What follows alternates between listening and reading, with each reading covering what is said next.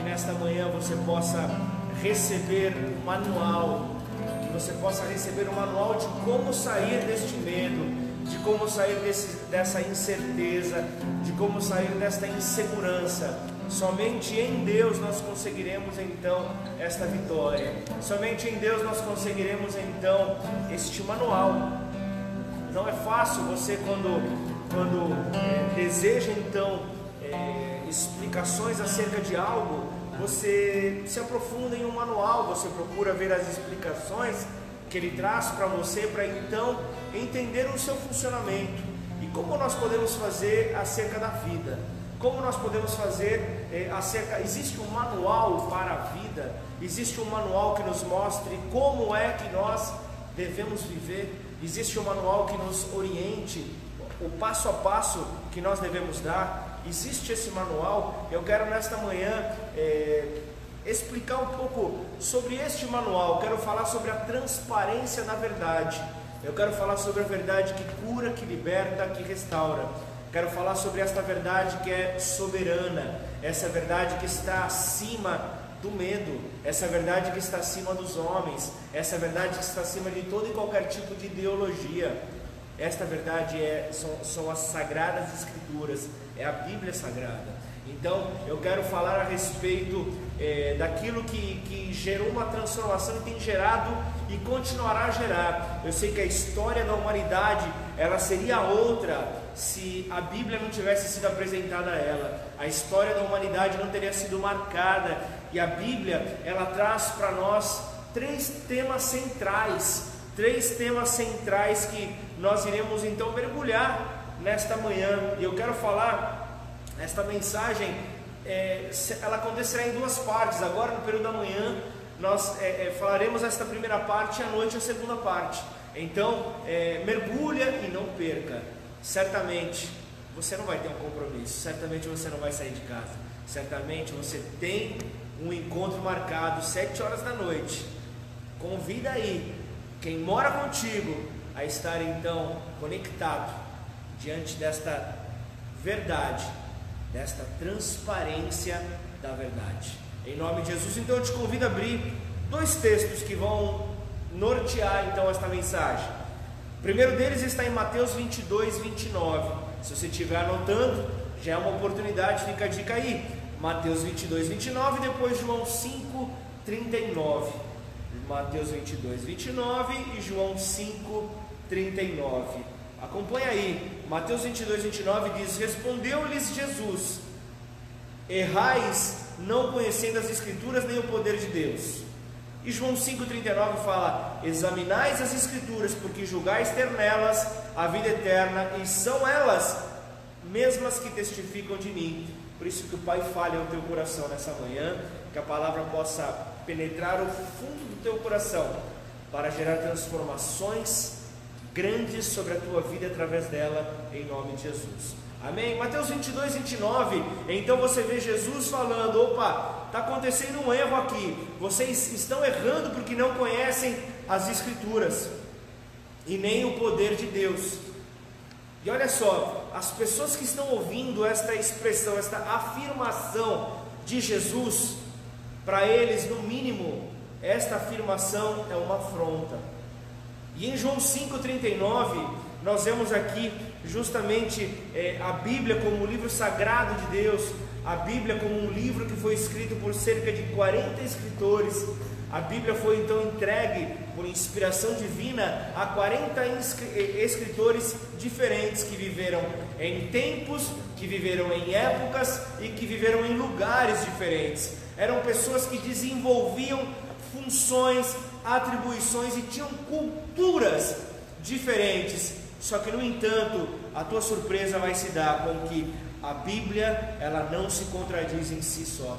A Bíblia não se contradiz em nenhum ponto. O que ela fala no Antigo Testamento, ela, ela está repetindo no Novo Testamento diante da perspectiva da graça que veio por meio de Jesus, a perspectiva divina de Deus por meio de Jesus. Então Deus, na sua sabedoria e comando de todas as coisas, ele escolheu 40 homens.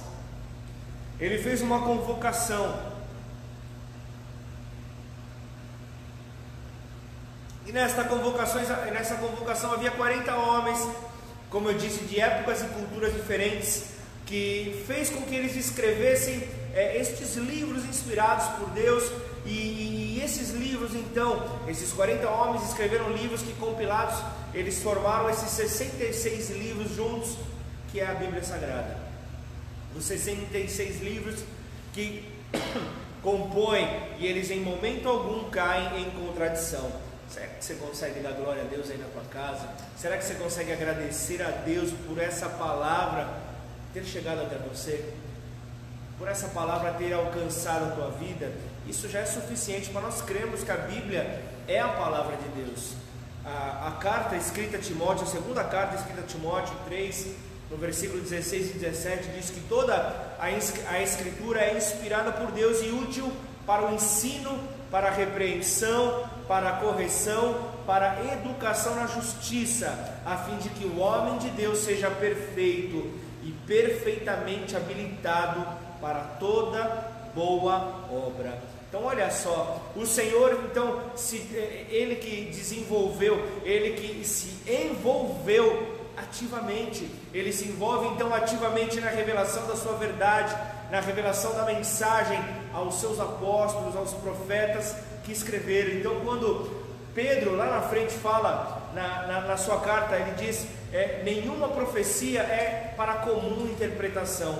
Você não consegue interpretar esta verdade, esta profecia através da ótica humana. Ele está justamente dizendo que nós não podemos usar nossa perspectiva. Uma vez eu ouvi um pregador dizendo na Bíblia, aquilo que eu entendo eu prego, o que eu não entendo eu creio, porque eu sei que é a verdade de Deus, eu sei que é palavra de Deus. Consequentemente, a fé vem por ouvir a mensagem e a mensagem é ouvida mediante a palavra de Cristo. Romanos 10, 17 nos apresenta isso. Por isso, sejamos praticantes da palavra e não apenas ouvintes, enganando a nós mesmos. Tiago vem e reafirma ali no seu energético espiritual para as nossas vidas, né?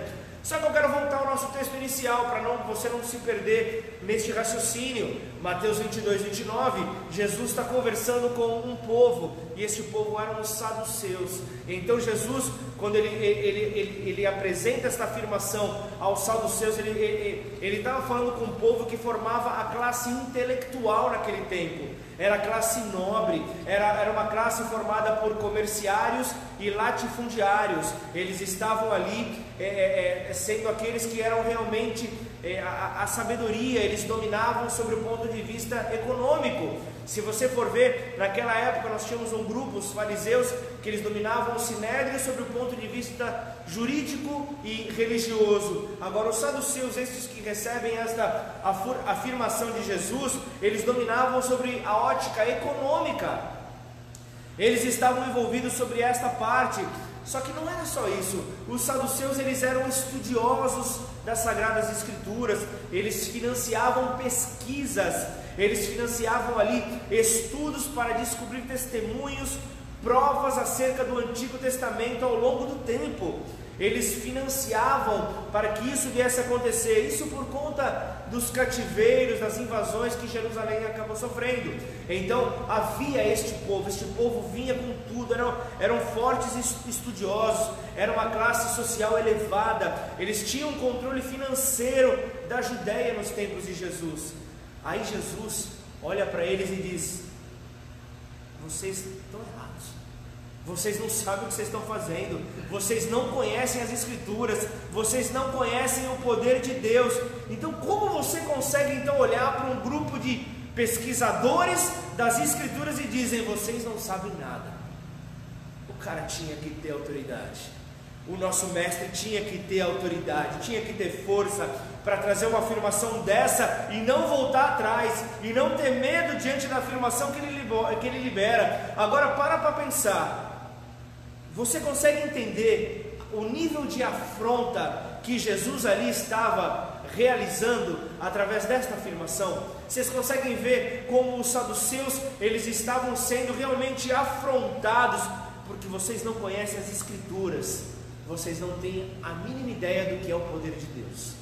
Vocês podem estar firmes na letra, mas o poder de Deus está longe de vocês. O poder de Deus está realmente muito distante. Você não consegue conhecer as Escrituras, é, não consegue é, tirar, você não consegue simplesmente separar as Escrituras do poder de Deus. Se você conhece as Escrituras, se aprofunda nela, você vai conhecer o poder de Deus, amém ou não? Você vai conhecer esse poder, você vai conhecer. Se você não conhecer esse poder, certamente a tua fé não vai ter fundamento, a tua fé vão ser apenas teorias, a tua fé vai ser simplesmente o teu intelecto, a força do teu intelecto. Por isso mergulha nessas escrituras. Só que já em João 5, o outro, outro versículo que nós lemos, o que é que nós vemos aqui? Jesus estava falando com outro grupo. Jesus estava falando com os fariseus, os detentores do conhecimento, aqueles que tinham conhecimento, era, eram parte da Suprema Corte de Israel, era um povo influente e eles influenciavam a terra naquele momento. Então, só para você ter ideia, a lei mosaica ela era composta de 613 leis, 613 mandamentos, divididos por mandamentos positivos e mandamentos negativos. Eram, eram duas classes de mandamentos. E olha só, a, a, as jesucidências que aparecem no nosso caminho. 248 formavam os mandamentos positivos, aquilo que era obrigado a fazer.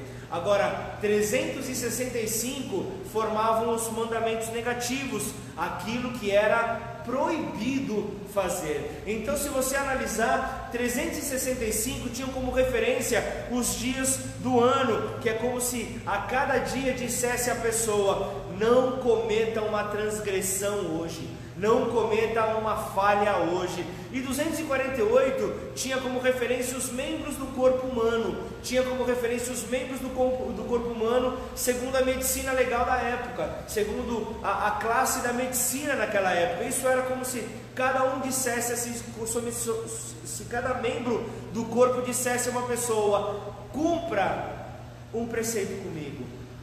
Em cada um representado, cumpra um preceito e obedeça.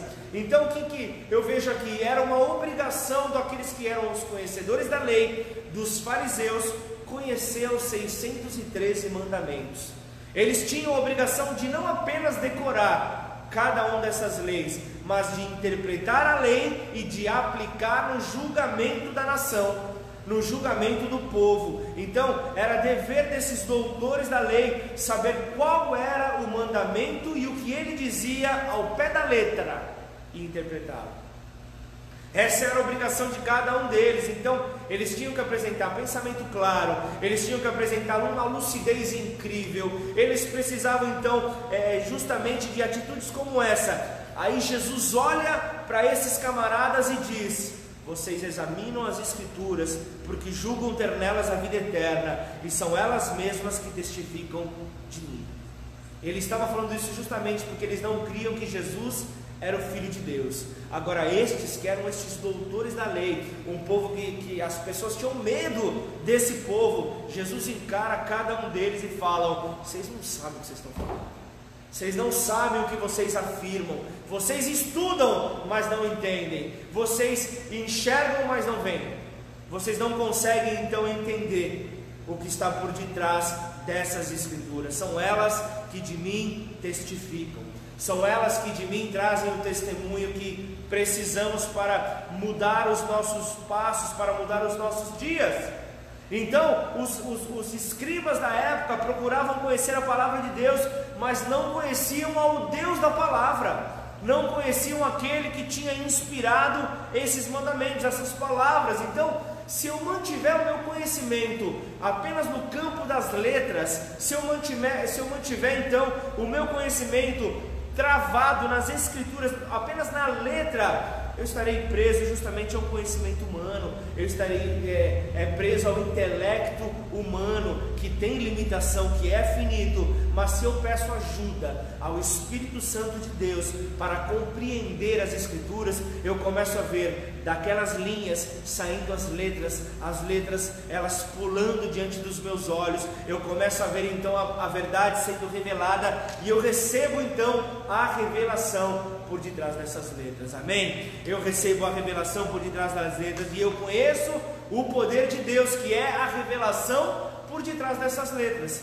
A revelação por detrás dessas letras é o poder de Deus. Então, é muito triste ver quando, quando o estudo, o estudo da Bíblia torna algumas pessoas arrogantes, presunçosas, acreditando que por, por ter mais conhecimento dessas escrituras acabam se tornando militantes, acabam se tornando pessoas que não são humildes, que, que, que não são ansiosas por servir a outros, mas querem apenas servir a si próprias, acabam sendo egoístas, acabam tendo, a, acabam tendo é, é, atitudes contrárias com pessoas que discordam da maneira como elas interpretam ou da maneira como elas têm o conhecimento. Então, todas as vezes que você for estudar a Bíblia, peça pela presença do Espírito Santo de Deus. Este é aquele que te conduz a compreender o manual de vida, a ter então esta verdade transparente, esta verdade clara, para que você possa sair de toda incerteza, de toda insegurança e então entender qual é a marca que um verdadeiro cristão deve ter sobre a tua vida. E a verdadeira marca do, de todo cristão né, no, no, no, seu campo de estudo, no seu campo de conhecimento bíblico, não é, é ser ensoberbecido, porque um pouco de conhecimento ensoberbece muito conhecimento amadurece. Então, busque pelo muito conhecimento conduzido pelo Espírito Santo de Deus, porque ele gera este conhecimento em amor e é um amor que edifica. Então, conheça as Sagradas Escrituras, conheça a Bíblia Sagrada. Por mais que você talvez tenha é, contato com elas e, e, se assuste por não conseguir ter muito entendimento, muito, muita coisa parecer confusa, talvez uma linguagem que você não tenha familiaridade, eu convido você a mergulhar nela e você vai compreender que ao longo dos 66 livros existem três mensagens gravadas nela. Durante esses 66 capítulos, Todos eles estão transcorrendo para anunciar estas verdades, essas verdades. Eu quero, eu quero compartilhar contigo elas. Eu vou compartilhar duas delas nesta reunião nossa da manhã. E então você vai ficar com vontade de quero mais para na nossa reunião da noite vir pegar a última e, e aplicar sobre a tua vida. Então, o primeiro, a primeira mensagem, a primeira mensagem que a Bíblia é, traz claro para nós é a mensagem da cruz do Calvário. Esta é a primeira mensagem que a Bíblia inteira está apresentando para a humanidade. É, é eu vejo então em Gênesis, quando Deus vai, após o, o, o homem é, ter a queda, após o homem pecar, você vê então Deus matando um carneiro e com a pele deste carneiro, deste animal, cobre então ali é, a, a, a nudez de, deste casal, cobre a nudez de Adão e Eva, isso já anunciando o sacrifício perfeito de Jesus. Ele estava ali afirmando: hoje eu faço isso de maneira é, natural para que então possa vir aquilo que será permanente. Possa vir então o sacrifício de Jesus que vai cobrir a multidão de pecados. Mas aí eu avanço, eu avanço em Êxodo, e eu vejo em Êxodo também, quando nós vemos Israel ali saindo do Egito, eu vejo o sangue do, do cordeiro sendo aplicado sobre os umbrais da porta, mostrando ali a certeza da proteção de Jesus e do seu sangue sobre as nossas vidas. Em Levítico eu vejo o sangue do cordeiro sendo aplicado no leproso para purificar, para trazer então a purificação. O leproso é, é, é, era alguém que era isolado do, do convívio entre as pessoas, porque não queriam ser contaminados por tal. Isso já era a promessa de Jesus, aplicando o sangue dele sobre nós para gerar purificação, para trazer esta purificação sobre as nossas vidas. Eu poderia passar é, é, livro a livro, só que certamente essa, essa, essa, essa palavra, essa mensagem não teria fim. Nós iríamos estourar aí o horário, porque o Antigo Testamento ele é a revelação do Cordeiro. O Antigo Testamento ele apresenta a revelação do Cordeiro. Então, todo o Antigo Testamento revela a cruz do Calvário. Todo o Antigo Testamento revela a cruz, a mensagem fundamental da Bíblia. E aí eu vou em Apocalipse. No capítulo 13, no versículo 8, eu vejo Jesus é cordeiro morto desde a fundação do mundo. É, é o Cordeiro Santo sendo anunciado, é a mensagem do, da cruz do Calvário sendo anunciado, a revelação sendo anunciada por toda a terra, para toda a terra, para toda a humanidade.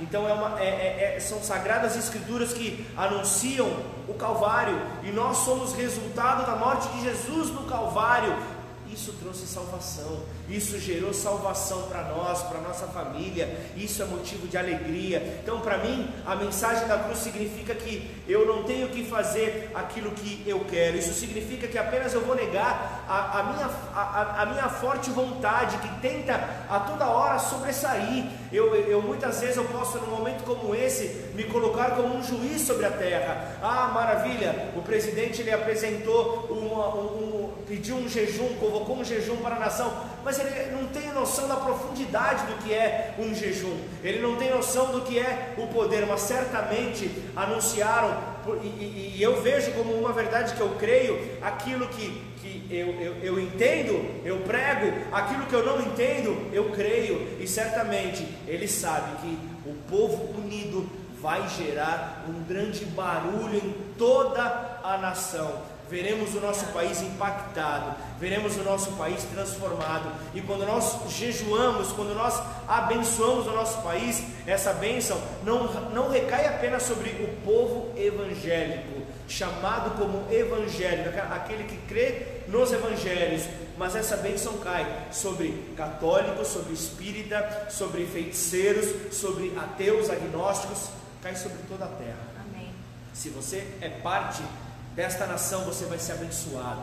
Se você entrou aqui nessa transmissão, nesta reunião, talvez você teria dificuldade para entrar numa igreja, talvez você teria dificuldade para entrar em uma das nossas reuniões, teria vergonha, não sei o que é que pode te paralisar. Eu quero falar apenas no campo de vista natural, mas o que eu quero te dizer que foi Deus quem preparou a tua, a tua chegada nesta, nesta manhã. Foi Deus que preparou então para que você estivesse ouvindo esta mensagem, para que a tua vida não fosse mais a mesma, para que você não tivesse ali é, é, é, baseado nas suas exigências injustas, sobre aquilo que você exige que haja sobre a tua vida, sobre, sobre a, o país que você vive, senão eu não, eu não quero mais, senão eu não, eu não quero, eu, eu quero mudar, eu quero, eu quero sair. Não, você, você como um guerreiro levantado por Deus, você é aquele que guerreia em meio ao campo de guerra. Você não vai guerrear à distância. Você não vai guerrear sobre, sobre, sobre, sobre um olhar distante, mas seja alguém presente, seja alguém que investe suor, investe tempo, investe realmente fé. A fé tem poder para mover então o sobrenatural em favor do Brasil. Então eu vejo que, que, que, realmente sobre, sobre a minha vida eu preciso aplicar a mensagem da cruz. E se eu aplicar a mensagem da cruz, eu preciso entender que ela vai vir para combater os pensamentos ruins que chegam na minha mente, e eles chegam todos os dias, e eu então os crucifico.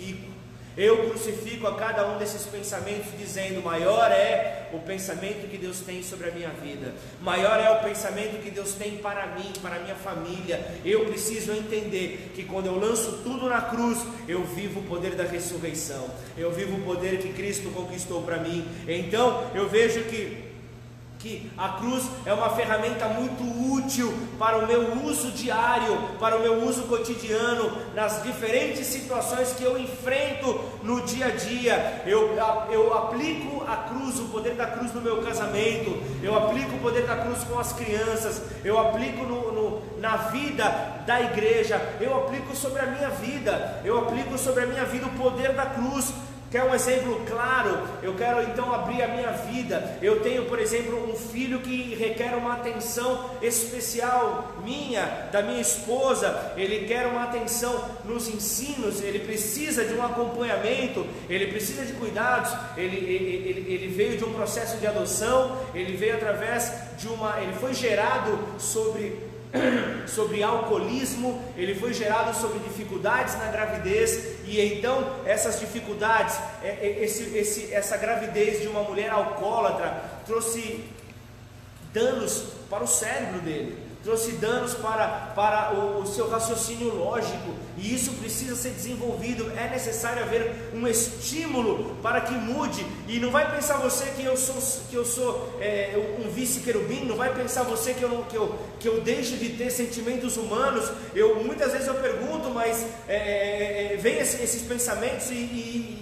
e E, eu me questiono por que, que eles vieram, por que, que eles estão aqui, mas eles estão, eles estão ali afirmando por que, que é contigo, por que, que essa situação veio com você. Eu não quero que seja desta maneira, poderia ser tudo mais fácil, poderia ser tudo mais tranquilo, eu queria que fosse de uma outra maneira. Muitas vezes eu penso e compartilho com a minha esposa, justamente que a nossa vida não teria sido a mesma na nossa formação, na nossa constituição como marido e mulher, como pais, como pastores, se o nosso filho não tivesse passado sobre as nossas vidas, se o nosso filho não tivesse entrado na nossa casa, entrado na nossa família, e então feito com que nós aplicássemos sobre ele a cruz de Cristo. Esse é o poder então que a cruz me leva. Então, muitas vezes eu, eu penso que teria sido terrível se eu não tivesse escutado e obedecido a voz de Deus de uma maneira fiel, se eu não tivesse obedecido aquilo que Ele me direcionou. Então agora eu entendo que, que é um processo divino sendo trabalhado na minha vida. Então eu guardo fielmente os meus pensamentos na cruz. Você tem que fazer isso, guarde os teus pensamentos na cruz. Todo pensamento talvez que venha de derrota, todo pensamento que venha talvez de rejeição, de querer é, um isolamento é, de todos. Eu sei que nesta hora o isolamento ele é, ele é algo necessário, mas eu digo quando tudo estiver normal, você de repente quer se isolar, quer, quer ser um alvo fácil do teu inimigo, coloca na cruz esses pensamentos, abandona a cada um deles. Esta é a luta consciente que nós vivemos. Esta é a luta consciente que nós devemos travar. É, é, é, necessário. Então, muitas vezes eu tive que enfrentar as minhas lutas em silêncio.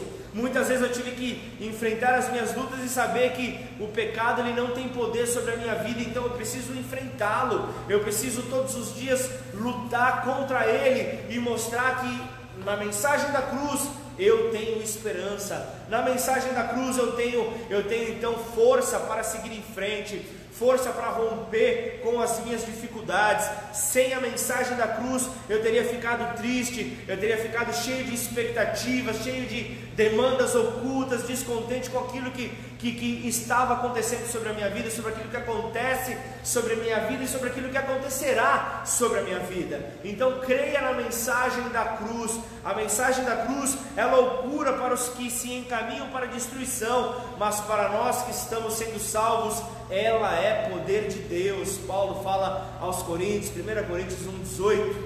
É a mensagem da cruz, é a mensagem da eternidade. Eu vejo Paulo como um homem de Deus, é, um exemplo a ser seguido, como alguém que realmente entendeu o poder da mensagem da cruz o poder da mensagem é, aplicada sobre ele. Um outro homem que eu admiro muito também na Bíblia Sagrada é Davi, o rei Davi, alguém que foi pequeno lá atrás, alguém que não era é, o número um, alguém que foi rejeitado. Talvez você se identifique com a história de Davi. Eu me identifico com a história de Davi. Talvez eu não era o plano original, eu não era o plano inicial, ao meu ver, aos meus pensamentos, e quando eu reconheço a mensagem da cruz, eu ponho esses pensamentos na cruz, eu coloco esses pensamentos nela e eu entendo que eu sim fui plano original de Deus, eu fui sim o plano número um de Deus, não havia plano B, eu era o plano A, eu era o plano exclusivo do Pai. E então eu vejo que com Davi foi assim. Eu vejo Davi é, num processo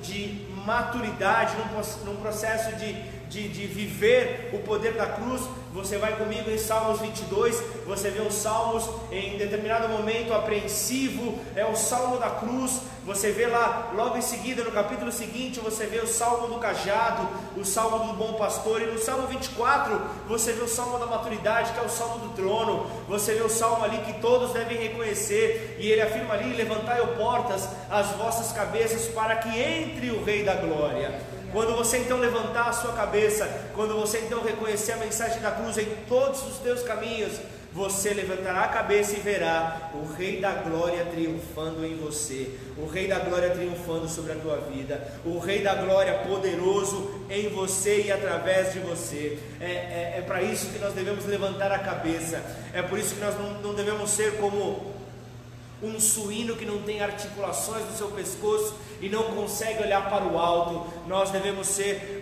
como, como as águias que voam acima das nuvens, nas mais altas alturas, é desta maneira que Deus quer conduzir o seu povo. Deus quer conduzir um povo que saiba de onde vem o seu socorro. Sem a cruz de Cristo, para para pensar comigo.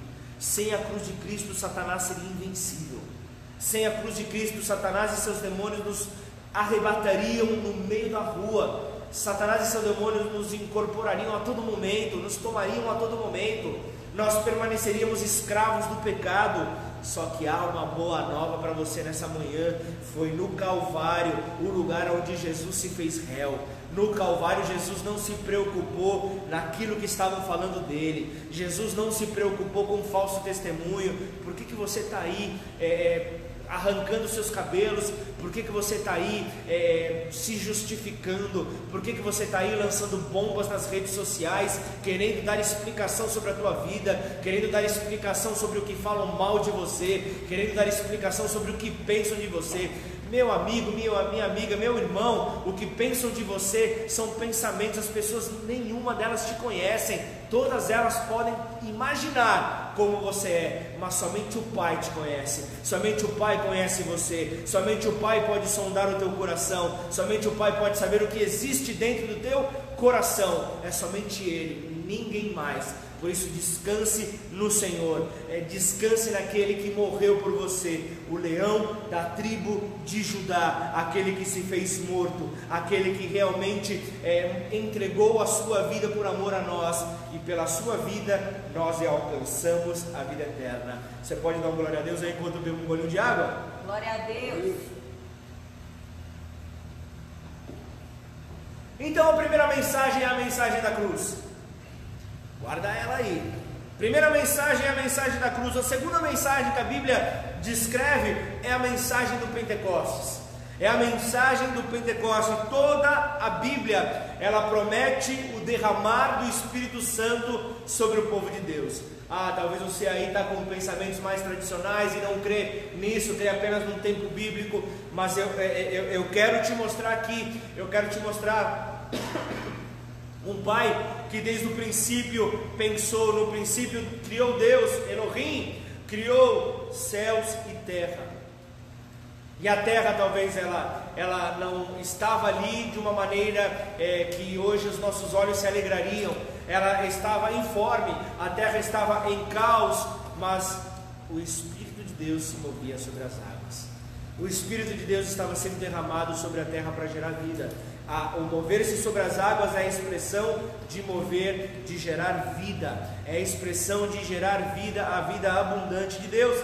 Então, deixa eu te apresentar o Espírito Santo. Deixa eu te apresentar a figura do Espírito Santo. O Espírito Santo ele é o executivo da obra de Deus. O Espírito Santo é aquele que põe a mão na massa. O Espírito Santo é aquele que te empurra. O Espírito Santo é aquele que executa todas as coisas. É aquele que opera o cumprimento da profecia sobre as nossas vidas. É o Espírito Santo que gera então o filho no ventre daquela virgem. É o Espírito Santo.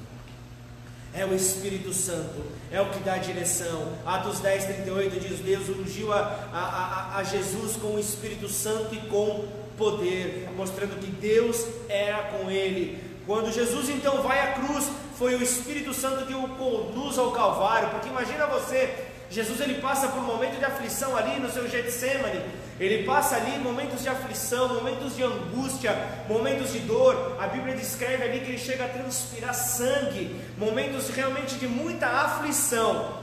Mas nós vemos que ele continua, nós vemos o Espírito Santo empurrando. Talvez ali você certamente não conseguiria ter enfrentado, e graças ao bom Deus, que foi Ele que fez a, o, o, plano de salvação sobre nós. Imagina se fosse você, meu amado.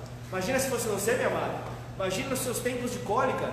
Como que você faria? Você estaria no Getsemane ali, certamente você é, não aguentaria, você não conseguiria passar, porque a, uma cólica, eu sei que existem níveis de dores, mas uma cólica te tira de uma reunião, uma cólica tira teu tempo de intimidade com Deus, e você, meu amado, a mulher aguenta muito mais que o homem. Você, meu amado, dá uma topada aí no teu dedinho na quina da cama, você já não vem na igreja duas semanas. É assim ou não é assim? Você já não vem na igreja, você já se, se incomoda com tudo, se incomoda com todos. Afinal de contas, o pastor, como que o pastor não teve uma revelação que eu dei uma topada na ponta da minha cama? Como pode que o pastor não tenha ideia de como o meu dedinho está doendo? Já são duas semanas longe. Se você tem a mensagem da cruz, você coloca essa topada e tudo que foi gerado nessa topada na cruz. Eu estou falando, talvez essa topada possa ser as tristezas que você tem na tua vida, as desilusões que vêm por meio do teu dia a dia. E deixa eu te falar algo: bem-vindo ao mundo, bem-vindo ao mundo. Você não é mais uma criança, você é um adulto. Você, você já enxerga o mundo de uma maneira clara como ele é. Então essa é a hora de você viver de uma maneira gloriosa, ou seja, entendendo as dificuldades que o mundo apresenta e ainda assim encarando ele, porque o Espírito Santo te empurra, o Espírito Santo te conduz, o Espírito Santo te fortalece. É isso, é isso que nós precisamos. Nós precisamos compreender que o Espírito Santo de Deus é quem executa. Ele dá uma missão, ele nos dá a oportunidade de, de vivenciarmos o amor de Deus nesta terra, mas nós precisamos dar o nosso passo, nós precisamos avançar, nós precisamos crer, por mais que nós não venhamos a entender, nós precisamos crer que a vontade de Deus para nós ela é boa, ela é agradável, ela é perfeita. Existe, não vou, não vou é, me estender nisso, mas eu quero falar, por exemplo, da vontade ruquim do Senhor. É aquela vontade que você é, não, não, não compreende, talvez você não vai compreender, mas seja obediente, porque há a vontade que você sabe que haverá uma, uma, uma condicional, haverá uma resposta, como é, é, honre pai e mãe para que sejam longos os teus dias na terra, ou ainda há aquela vontade, tipo, vai e faz, que lá na frente eu vou te explicar, mas tem a perfeita de Deus, tem a pouquinho que é, é, é Deus falando, faz. Não vou te explicar, apenas faça. Então faça esta vontade. E olha só, o Espírito Santo de Deus é aquele que ressuscitou Jesus do meio aos mortos. O Espírito Santo de Deus é, é, o grande mentor da igreja. O Espírito Santo de Deus é quem dá sabedoria. O Espírito Santo de Deus é quem move a igreja para chegar no ponto onde Deus quer que ela alcance. Perdão? E então eu vejo que a única explicação para a igreja ter chegado até aqui é a presença do Espírito Santo de Deus. São muitas as perseguições que ao longo da história você viu que a igreja enfrentou a igreja enfrentou muitas perseguições, foram muitas dores, muitas lutas. Você pode me dizer, ah, mas pastor, a, a igreja ainda não viveu as tribulações, as perseguições que ela vai viver. Então, bate um olho lá no Oriente Médio, dá uma olhada ali no que os missionários sobre aquela terra enfrentam.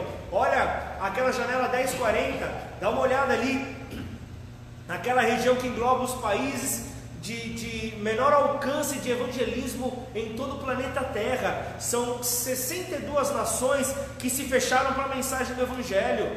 Imagina só você se não há perseguição ali. É, tem missionários de várias partes do mundo tentando levar as boas novas sobre aquele lugar, sobre aquele lugar que estão ali, naquele retângulo que forma os graus 10 e 40 acima da linha do Equador, lugar onde o Evangelho não consegue, que são países dominados pelo islamismo, pelo hinduísmo e pelo budismo. Então o que, que nós vemos? A dificuldade para que o evangelho possa entrar, uma difícil tarefa os missionários têm nessa região. Nós, como igreja, nós estamos ali fazendo a nossa parte, nós estamos é, enviando missionários através de oração, é, financiando eles e, e, e, indo pessoalmente até muitos desses locais. Por isso, nós precisamos crer que se não for o Espírito Santo sobre as nossas vidas, nós seremos destruídos. Nós temos a história da igreja, nós vemos lá, lá em Roma, por exemplo, mulheres cristãs que elas eram amarradas vivas em postes banhadas em combustível e queimadas vivas, por causa da fé que expressavam, por causa da fé que apresentavam, e isso não fez com que a igreja parasse, Isso não fez com que a igreja parasse, porque ninguém a silencia, porque o poder que move a igreja é a, não é a palavra do seu pastor, o poder que move a igreja não é o teu poder de alcance nas redes sociais, não é o quanto você investe na divulgação ali para propagar a mensagem, porque homens vêm e vão, homens nascem e homens morrem, só que a igreja ela permanece viva, gloriosa e cheia da graça de Deus, porque o Espírito Santo opera nela. É o Espírito Santo de Deus que opera sobre ela. Por isso é que nós vemos que a igreja continua a igreja continua a avançar. O problema é pensar que Pentecostes, esta segunda mensagem é, que, que, está inserida na Bíblia, o, o, o que nós vemos é pensar que o Pentecostes se resume a línguas estranhas. É pensar que Pentecostes se resume a uma data da descida do Espírito por sobre a terra, mas é, é, é fala de toda operação na igreja, é toda operação manifestada e revelada na igreja, aquilo que estava poder, é, é, envolvido no poderoso nome de Jesus, era aquilo que estava relacionado a Pentecostes. Pentecostes era o anúncio do poderoso nome de Jesus, ele era aquele despojado de qualquer uma das estratégias de marketing, todo e qualquer tipo de estratégia humana qualificado ali, talvez em grandes corporações, nos dias de hoje, é, o nome de Jesus era o nome de um carpinteiro, de um filho de um carpinteiro, de uma pequena cidade, então que ele acaba se tornando emblemático no primeiro século deste mundo. Jesus. E por quê? Por que o nome de Jesus? Porque há poder nesse nome. É, há poder nesse nome. Então o que, o que nós vemos? O nome de Jesus simbolizando Deus é a salvação. Deus é a salvação. E o Pentecostes era a afirmação de Deus sobre a humanidade: Eu sou a salvação da humanidade.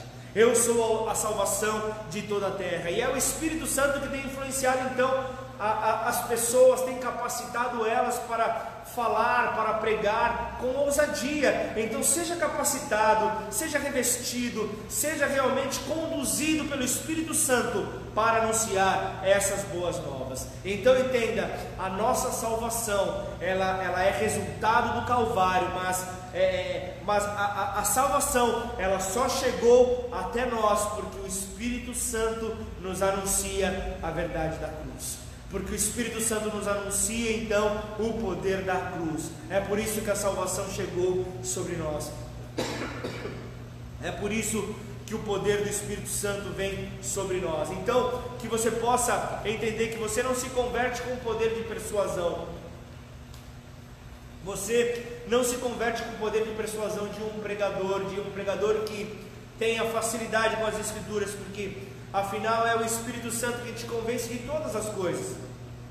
É Ele que mostra o caminho que você deve trilhar. É Ele que mostra o caminho que você deve abandonar. Quando, quando, quando eu cheguei à igreja, certamente, talvez seja a, a, a mesma forma que boa parte que chegou à igreja, todos nós chegamos, é, boa parte chegamos cheio de ferramentas. Chegamos cheios de conceitos, de preconceitos cheio de condições, colocando condições. Ah, porque eu não vou me dobrar à palavra que esse pastor está, está falando. Eu não vou deixar de fazer isso que o pastor está anunciando. Quem ele pensa que ele é? Afinal de contas, eu vim apenas, é na verdade, por educação a pessoa que me convidou. E tão logo esse culto acabe, eu sairei e nunca mais voltarei a pisar aqui. Só que aí o Espírito de Deus, ele conseguiu chegar em você o Espírito de Deus conseguiu quebrar essa cascadura. O Espírito Santo de você conseguiu quebrar o teu coração.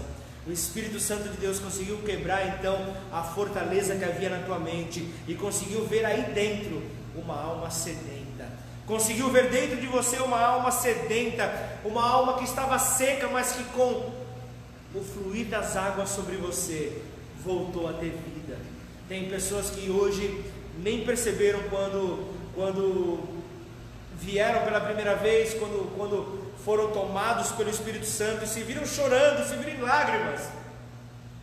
Se viram então com o poder da palavra ali tocando elas e ao término do culto estavam com as mãos levantadas, entregando as suas vidas a Deus, aquele mesmo que você disse que você não iria se render, Aquele mesmo que você disse que não iria se entregar. Será que isso soa familiar para alguém? Será que isso faz sentido para você que está ouvindo? Espírito Santo, Espírito Santo, eu preciso de Ti. Espírito Santo, eu preciso e dependo de Ti para todas as coisas. Eu preciso que você me direcione. É o Espírito Santo que quem pega a nossa linguagem, interpreta e leva a Deus, porque nem orar nós sabemos, mas o Espírito Santo nos ajuda com gemidos inexprimíveis. Ele intercede por nós. O Espírito Santo é o nosso ajudador. O Espírito Santo ele tem o papel de advogado. O Espírito Santo tem o papel de conselheiro. O Espírito Santo tem o papel de consolador. Ele é o nosso ajudador porque ele nos capacita com um querer ou um desejo por seguir a Cristo na fé. Ele é o nosso advogado porque ele nos faz lembrar de que é Deus quem opera por nós e quem nos protege, quem nos guarda, quem nos defende, isso tudo por amor a nós. O Espírito Santo é o nosso conselheiro, o Espírito Santo ele é o nosso conselheiro porque ele é, ele é o mestre, ele é quem nos guia, ele é quem nos conduz, ele é quem nos fortalece, ele é aquele que, que age de maneira mais compassiva num momento de mais fragilidade que nós temos. Este é o Deus que nós servimos. Este é o Deus que nós nos entregamos. Por isso, conhecer a Deus é conhecer Jesus em fé. Conhecer a Deus é conhecer Jesus em fé, é receber um grande presente. E esse presente é o Espírito Santo. João 14, você vê então Jesus dizendo a, a discípulos temerosos com a partida de Jesus. Mas ele estava lhe dizendo: acalme-se. Não permita que o coração de vocês seja queimado de preocupação. Não permita que o coração de vocês seja influenciado de dores, de dificuldades, mas antes, tenham paz, tenham tranquilidade, porque eu darei de presente a vocês o Espírito Consolador, o Espírito que permanecerá com vocês. E então, quando eu voltar para retornar e resgatar a igreja, faremos juntos uma grande festa, para a glória de Deus Pai. Amém? Recebe no teu coração essa mensagem e que hoje você possa estar na conclusão dela nessa noite, sete horas da noite. Mas para isso eu quero que você ore comigo. Eu quero que você aplique então o poder dessa palavra sobre a tua vida. Senhor, em nome de Jesus, nós nos apresentamos diante de Ti nesta hora, para dizer que tudo aquilo que foi falado nesta manhã, nós queremos que aquilo que é Teu, Senhor, gere mudança dentro de nós. Aquilo que é Teu, Pai, gere transformação.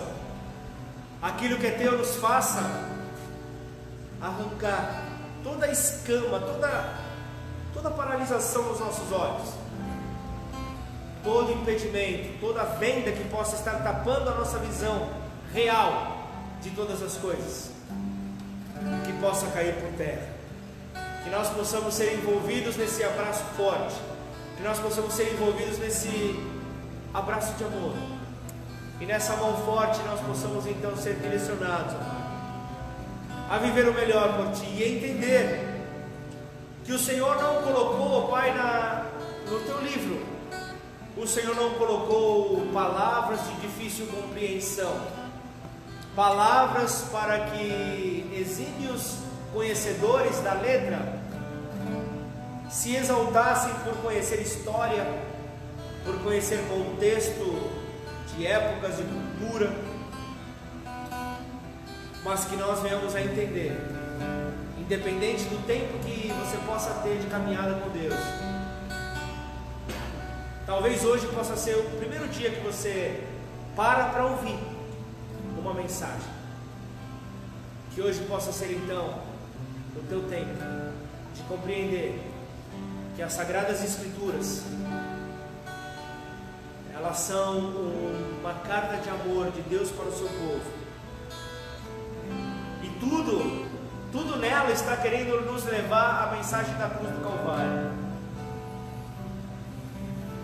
Tudo nela está querendo nos mostrar o derramar do Espírito sobre toda a terra. Isso mostra que nós seremos impactados se nós nos rendemos a esse poder, nos rendemos a esta verdade. Cristo é o Verbo vivo que se fez carne, morreu e ressuscitou, para que hoje nós tivéssemos liberdade. Por isso, em nome de Jesus, Senhor, vem sobre nós. Reveste então as nossas vidas com a tua palavra. Eu quero orar por você que que entendeu, que entendeu o poder dessa mensagem, que entendeu o poder que é aplicado sobre as nossas vidas pelo sangue de Jesus derramado nesta cruz. E com o Pentecostes, com o derramar do Espírito por sobre toda a terra, essa mensagem chegou até você. Talvez você não tenha reconhecido ela até hoje, mas hoje chegou o dia de Deus marcar a tua vida. Hoje chegou o dia de Deus marcar a tua história. Hoje chegou o momento que Deus escolheu, ele já lá na eternidade, ele sabia que dia 5 de abril de 2020 seria o dia onde ele encontraria um filho perdido, seria o dia onde ele encontraria um filho que não sabe o caminho que deve trilhar, não sabe como avançar, como levar a sua família a, a ir além. Esse foi o dia que lá na eternidade o Pai pensou em você você não é alguém rejeitado, você não é alguém esquecido.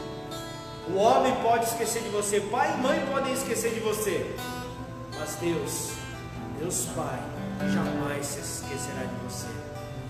Ao ponto dele saber que a tribulação poderia vir sobre a tua vida, o peso da morte e da condenação do pecado poderia vir sobre você, mas haveria um dia onde você seria livre, você seria então liberto desse peso deste, deste peso do pecado, dessa condenação.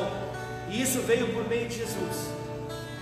E é por meio de Jesus que nesta manhã eu quero te apresentar a eternidade. Eu quero te apresentar então o lugar aonde você sairá desse teu tempo aqui na terra. É um tempo breve. Este tempo na terra é apenas aquilo que eu chamo de um spoiler daquilo que nós viveremos na eternidade. O tempo aqui na terra é apenas um tempo de nos aprofundarmos em Deus Deus que nós adoraremos na eternidade. Convida Ele para entrar na tua vida. Convida Ele para morar em você. Convida Ele para fazer parte da tua história, das tuas decisões. É Ele que vai te ajudar a colocar todos os teus pensamentos na cruz. E tudo que é colocado na cruz, Deus Pai, faz morrer. Mas ao terceiro dia Ele fala: há um processo após esse processo acontecer, tudo volta à vida, tudo se faz novo. Faz isso acontecer na tua vida. Então repete essa oração comigo, declara assim: Pai, eu quero entregar a minha vida nesta manhã, reconhecendo que eu preciso do Senhor, reconhecendo e me arrependendo dos pecados que eu tenho carregado ao longo da minha vida, sejam pecados conscientes e inconscientes sejam aqueles que eu carrego como estimação, sejam pecados que me levam de uma maneira repetida a viver nele. Eu quero sair, eu quero ter a minha vida desvinculada desse pecado. Por isso, eu quero reconhecer que o Senhor me amou primeiro, e a minha resposta ao seu amor, Pai, é reconhecendo Jesus Cristo como teu filho. E eu quero recebê-lo como meu único e suficiente Senhor e Salvador porque eu sei que Ele morreu na cruz pelos meus pecados e ressuscitou ao terceiro dia. Hoje o meu nome, Ele está escrito no livro da vida. Por isso, Senhor, risca o meu nome do livro da morte. Risca o meu nome, Senhor, das tentativas, ó Pai, que eu vou declarar nesta oração, que serão frustradas de Satanás e seus demônios de me paralisar, de matar, de acabar comigo. Por mais que ele, que ele tente até o retorno do Senhor, eu te recebo entregar a minha vida, eu te recebo como meu único e suficiente Senhor e Salvador. Então os meus passos não serão os mesmos, porque o Senhor conduzirá em meias dificuldades, em meias dores, em meias vitórias, em meias alegrias. O Senhor será comigo, o Senhor me conduzirá e eu ouvirei a tua voz e eu obedecerei a tudo aquilo que o Senhor me direcionar. Em nome do Senhor Jesus. Pai, eu quero também, Senhor, estender esta oração a você que já entregou sua vida a Deus. A você que já entendeu que não há outro caminho a seguir a não ser por meio de Jesus. Aquele que é o caminho, aquele que é a verdade, aquele que é a vida. Você está sentindo desejo de morte. Você está sentindo é, vontade de que tudo acabe. Viva a vida. A vida de Deus, a vida abundante de Deus. Não a vida que o homem conhece, mas a vida de Deus. A vida que Deus pode oferecer por você. É somente Ele. É somente diante deste Deus que você pode se render. É este é o herói para os teus dias. Este é o Deus que pode então mudar os teus passos. Este é o Deus que pode mudar todas as coisas. Pode te fazer livre de todo vício. Pode te fazer livre de todo pensamento contrário à vontade de Deus. Porque Ele está vivo. E porque Ele está vivo, Ele quer que o poder da salvação venha sobre você. Mas isso só acontecerá se você reconhecer e se você permitir que isso seja presente na tua vida. Por isso, Senhor, em nome de Jesus, a cada um que nessa manhã, Senhor, esteve aqui, ó Pai, até este momento, recebendo, Senhor, esta palavra como sendo verdadeira para a sua vida, que possamos então vivê-la, que possamos então aplicá-la, que possamos então fazer desta verdade o nosso alicerce.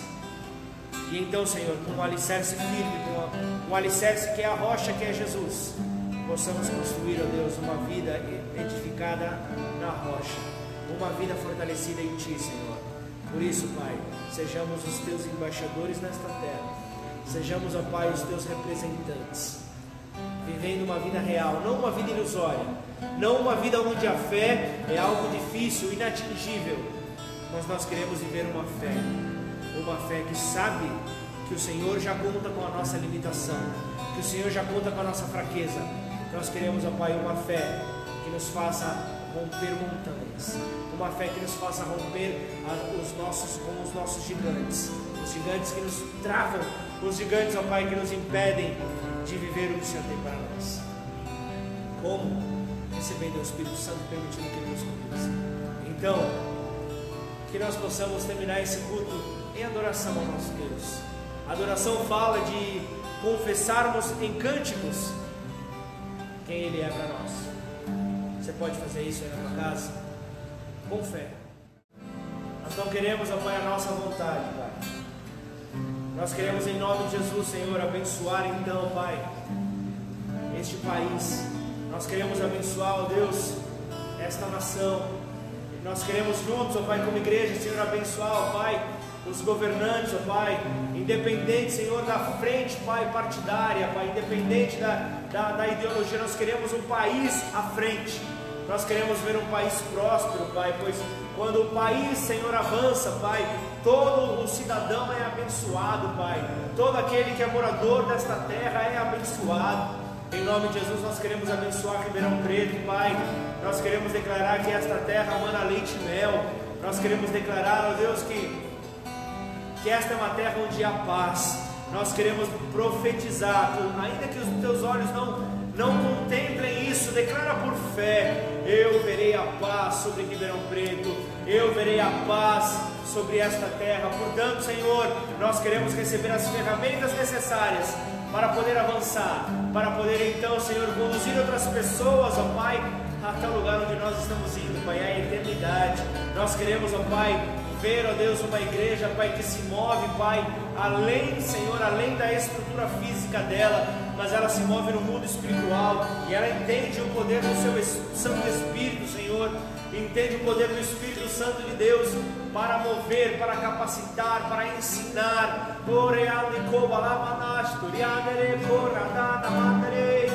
Em nome de Jesus, Senhor, Clamamos, ó Pai, clamamos por esse Santo Espírito nos conduzindo, clamamos por esse Santo Espírito sustentando a noiva nesta hora, sustentando a igreja nesta hora, em nome de Jesus. Mova-se em fé, rompa em fé, faça deste tempo um tempo oportuno para multiplicar ações de fé ações de fé que te levarão para mais perto do Pai, mas também conduzirão aqueles que terão contato contigo para mais perto do Pai. Então, como tem sido declarado nesta casa, viveremos, ó Pai, viveremos, Senhor, conversões, Veremos, ó Deus, a grande colheita, Senhor. Veremos uma grande colheita, Pai, vindo, Senhor, sobre esta terra. Aquilo que você tem profetizado, aquilo que você tem clamado, as pessoas, os nomes que você tem apresentado a Deus. Esta é a hora de você interceder ainda mais, pois chegará o dia onde você cultuará a Deus com essa pessoa ao teu lado, e você dirá: Foi Deus quem fez foi o Espírito Santo quem convenceu do pecado, da justiça e do juízo. Portanto, nós podemos contemplar o poder de Deus vivo nesta terra e então louvar e cultuar ao teu santo nome. Seja adorado, seja bem bendito nesta terra, em nome de Jesus. Amém, amém e amém. Aleluia! Faça desta mensagem um desafio na tua vida. Foque, foque em conhecer esta verdade de maneira clara, de maneira transparente. E quanto mais você conhecer, você vai perceber que você não conhece nada, que você precisa conhecer mais, porque você não tem como limitar o conhecimento do teu Deus. Limitar quem o teu Deus é.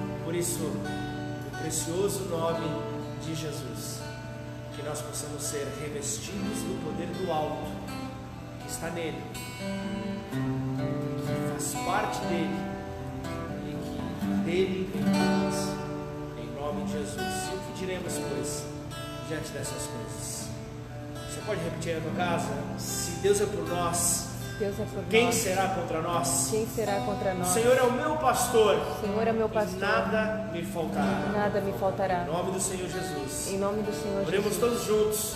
Pai Pai nosso que estás nos céus, santificado santificado seja o teu nome. Venha a nós o teu reino. Seja feita a tua vontade, assim na terra como nos céus. O pão nosso de cada dia nos dai hoje. Perdoe as nossas dívidas, assim como nós perdoamos aos nossos devedores. E não nos deixe cair em tentação, mas livra-nos do mal, pois teu é o reino, o poder e a glória para sempre. Amém. Aleluia.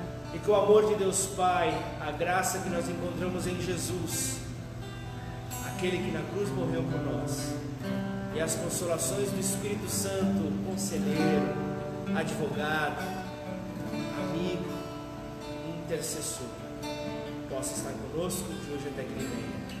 Como servo do Deus Altíssimo, eu declaro sobre a tua vida esta palavra clara esta palavra transparente, esta verdade transparente em você, que fará com que você consiga então, de uma maneira clara, de uma maneira transparente, multiplicar sobre todos os lados. Use as ferramentas que Deus te deu para a glória dele, em nome de Jesus. Amém? Deus te abençoe. Espero por você hoje na nossa reunião à noite. Em nome de Jesus, sedentos, espero por vocês. Para a glória de Deus, uma excelente semana. Em nome de Jesus.